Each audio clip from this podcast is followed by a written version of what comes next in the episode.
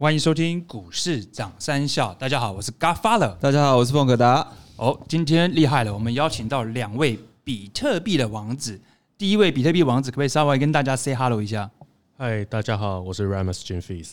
Ramus 你好。那第二位比特币王子，可不可以跟听众 say hello 一下？嗨，大家好，我叫 Eugene。Hello Eugene。哇，今天我们要录这个集啊，比特币当下有一个新闻快讯正跑出来，他说比特币啊已经触及了两万八千六百块的美金，今年以来的涨幅大概达到两百九十五趴。哎，那我想请教这个两位的这个比特币专家。到底是什么因素可以让比特币今年涨这么多？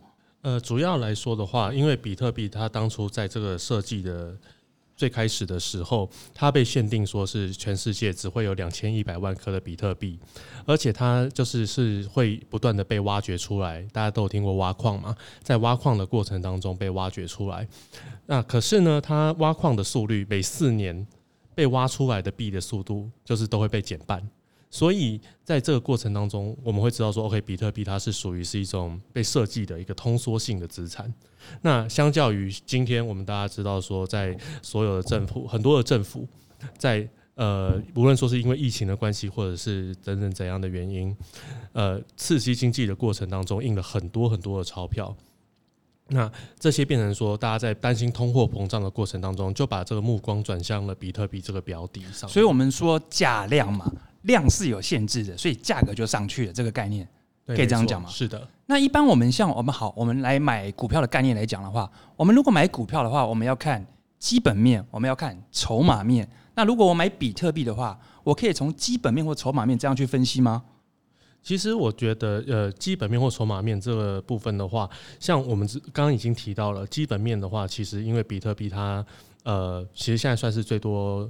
人去认可到的一个就是加密货币，所以其实它使用者算是比较多一点，甚至在现在有一些就是除了像原来的可能只是一些技术玩家会持有比特币，到现在甚至很多的投资机构都进来持有。那这是所谓在比较就是呃从基本层面，大家会比较认认识到这个比特币后，它是呃在这种就是。呃，大环境之下，政府都在狂印货币之下，比特币它是一个可能可以进行保值的通缩资产。那筹码面的部分，其实也像刚刚讲的，它因为它就是不断的，它其实它就限定两千一百万颗嘛，不会有再多，而且它接下来被挖出来速度还会再变慢，所以它这个是一直会紧缩筹码的。所以它的等于是它的量有被限制住，然后我们常常说嘛，物以稀为贵嘛，当量跌下来了，它的价格就会变得比较更。大家就会去抢，是的，没错。那一般听众是想说，哎，那你可不可以告诉我说，我想要透过买比特币赚钱，怎么去做啊？怎么去操作啊？可以跟我们分享一下吗？两位达人。嗯，有不同不同的 strategy。有些人就想说，好，如果你是要长期的投机投资的话，你就会买比特币或 Ethereum 或者一些其他的货币，然后你就把它收起来，呃，可能就五年吧，两三两年、三年都可以。呃，然后就等它的它的那个价价价值涨了之后，你再卖出去。对，因为比方说你五年前买比特币，你现在已经是赚翻了。还有另外一个 strategy 就是 trading，就像股票一样，你可以做呃 daily trading 这一种，或是 swing trading，就是你收比较久，一周两周，然后就 trade，就是买低买高，这个这个的概念。诶，那这样其实听起来，比特币就是跟我们买卖股票一样，因为我们买卖股票也分成长期投资跟短期短期投资嘛，就是做波段投资。那照照您刚刚说的，其实比特币跟股票的买卖方式其实是蛮像的。那其实我们听听众呢更想要知道未来比特币的趋势是什么？就像刚刚说的，比特币其实它就是有限定多少枚，那会不会有可能比特币可以？像今年是疫情的关系嘛，比特币也许也可以拿来当做避险。那你们觉得比特币啊，未来有没有机会取代黄金成为一些避险工工具？或是未来就像您刚刚说，的，机构如果说再进来的话，那比特币其实价值一直往上提升是非常有机会的，对不对？我认为这个方向的答案都是相当正面的，是。那呃，像你刚刚说比特币会不会取代黄金？我觉得其实这还是看就是各个投资人或者各个机构他们本身对于呃这些商品或者这些标的的偏好。我觉得其实可能都是并行存在的。嗯，对。那只是说比特币它会有这样子的一个特性，就像刚刚讲的，它是一个呃数位资产。那它不会像黄金这边，也许你有实物保管，或是说这上面的一些考量哦。那它同样也是具有这样子的数量有限的一个呃特性。对，所以其实，在长线长期来看呢，如果说这样子政府的呃货币还是不断的在印呃印印钞这样子的一个过程当中，其实我们对于比特币来说，长线来说都应该还是比较看好。所以就是在一个通膨的环境下，低利的环环境下，其实对比特币来说是非常好的一个发展，是不是？我们可以这样解释吗？是的，对我这边有一个问题啊，就是说，呃，因为我们今天在录音，大概是十二月三十号。那自从十二月十六号以来啊，十二月十六号的时候，比特币的价格还停留在两万块美金。那今天三十号的时候，已经来到了两万八千多块，已经涨了将近五十趴。我想问一下说比特币这种东西有季节性吗？就是会不会就是说，哦，因为年底了，所以它价格飙高，还是什么什么有任何这方面的因素吗？呃，比特币的呃所谓的季节性，其实我认为它呃比较，它其实是有会有一些循环的，可是它的循环比较偏向于像我们刚刚提到的每四年它会做一次的，就是呃就是挖矿速率挖矿速率上面的减半哦。那在每四年，因为这个减半的过程当中，它其实是会很明显的有一个就是飙高的状况。因为我们都知道说，当它有一个呃速呃就是产出速率的减半的时候，那它就是被强迫的通缩了一次。那它被强迫通缩的过程，那它的价值当然就会飙高。对我们一般的投资人要去哪里得知说比特币的这个产量，诶、逐渐在递减，或是真又有一批新的比特币出来了？我从哪个方面可以得到这个资讯？呃，其实这个呃主要来说啦，大家可以预期每十分钟就会有一批新的比特币出现。可是你刚刚不是说比特币的量是有限的吗？固定的吗？对对不对？对，现在还有一些比特币，他们还没有被挖掘出来，就像是黄金一样，还埋在土里面。哦，OK，了解。对，还埋在土里面，还没出来，所以他们这一些比特币，它都还没有被产出，所以才会有所谓挖矿的动作。所以另外一个基本面就是我刚刚一开始提的，我们也可以去留意，就是说这个数量就是潜在被挖掘出来，有没有一新的一批被挖掘出来，还是哦已经有一阵子没有新的被挖掘出来，所以这个可能价值就会往上，是不是？是这样说没错，对。那现在已知的就是全世界的比特币了。那在过去的这，因为从二零零八年开始有比特币，到现在已经十二年的时间，已经大约有百分之九十的比特币被挖出来了。那百分之十左右还停留在就是呃未未来的世界里面，还没有被挖掘出来。那我们知道，哦，像我刚好提到说，未来每十分钟就会有一批比特币的产生。对，每每十分钟几乎是固定的速率，每十分钟就会被挖一批出来。可是这个挖挖的速率每四年，它还会就是说，哦，我今天我可能挖十二点五颗，然后四年之后被减半了，我就剩六点二五颗。哦哎、那我有个问题，那如果未来啊，我们比特币全部都挖出来了，那这这样会造成什么状况？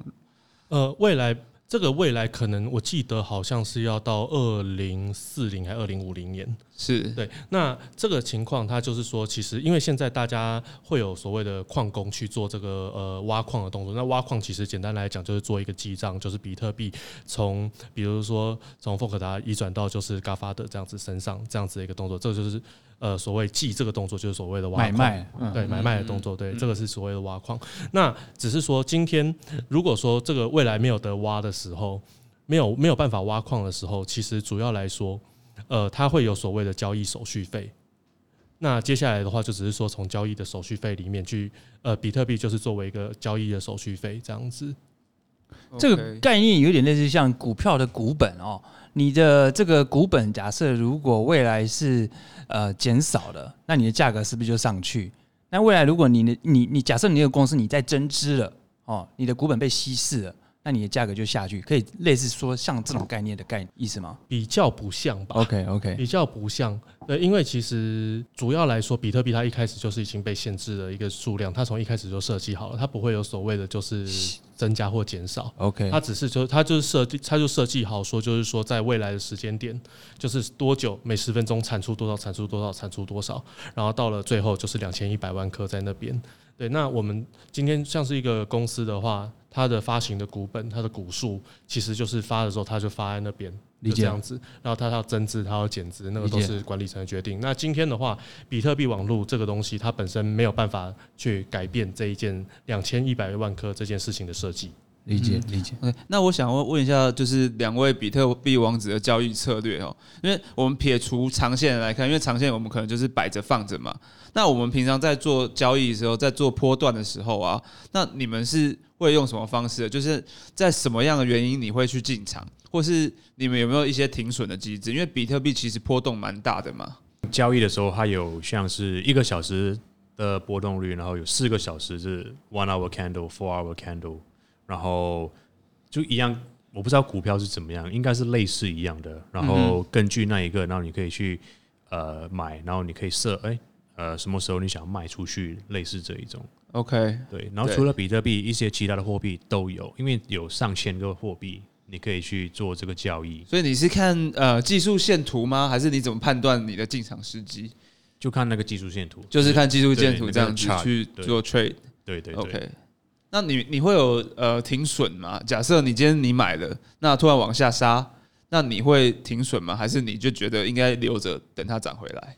呃，都会放停损这一些，都是会放停损的。然后比特币的交易有一个很特别的，是因为它是二十四小时，哦 OK，周末也在交易，然后每一天有三个场，就是亚洲的、美国的、欧洲的，哇，所以三个时段你会看那个他们的流量会开始波动。嗯嗯嗯嗯，哦，那你这样玩比特币，你不就是随时随意都要留意不同的市场的变化，还是看你买哪一个市场，呃，不是看买个是哪一个市场，是看就是真的是要留意。留意每一所以那个市场的变个化？stop loss 像那个停止那个都很好很好用，还有或者是你的 take profit 你都要设好，OK，所以你会看时间点，可能就哎、呃早上十点开始呃就是亚洲的市场那一些，然后有时候到下午，然后到傍呃凌晨的时候就是欧洲，就看你在哪一个国家，对，你就大概在那个时候你可以看到那个交易开始，对，那个时候你就可以开始去做一些设定了。不过，我觉得像是这样子的交易方式，其实是很吃体力的，因为我自己也尝试过这样子的一个过程。那其实就是经常，比如说有行情出现的时候是凌晨四点半，但你怎么知道凌晨四点半时候有行情出现不？是知道凌晨四点半有行情会出现，是因为警示影响起。哦对你有设定警示。对，所以后来其实我比较少去做这样子的一个就是呃 trade，因为这个就是对于呃体力上面的负担是比较大的。那我实际上我比较就是倾向就是以持有的方式，因为像我刚刚提到，呃，比特币长线是看涨，所以我就选择过比较轻松一点所以你是 long term 的 investor 这样子。对在比特币上面的话选择是这样。所以这个投资策略还是一样嘛，就是我们在投资股票有 short term 有 long term，然后会停损停利。投资比特币也是一样的道理，那大概是这个逻辑嘛，对不对？嗯，对是的。啊，那有没有提醒这个听众，就是说我投资比特币有没有哪些风险是需要提醒各位投资人的？嗯，投资比特币的话，基本上我觉得几个东西要特别注意。第一个就是购买的管道，第二个就是保存。那呃，要购买比特币的话，在台湾有几个方式。第一个就是透过交易所、代买所，那其实就是等于说透过一些有呃注册、政府有立案的这样子的网站，呃，去进行购买。那比较知名的像是呃，比如说 Max、Bito Pro。Max MAX 嘛？那 MAX 交易所，对交易所，然后 Bito Pro B I T O P R O，那他们各自也有就是比较呃简易版本的代买所，那像是 MyCoin M A I C O I N，然后还有呃 Bito X B I T O E X，对这些都是可以去呃使用的，就是政府这方面有立案的网站。我我我可以 download APP 直接就这样子购买吗？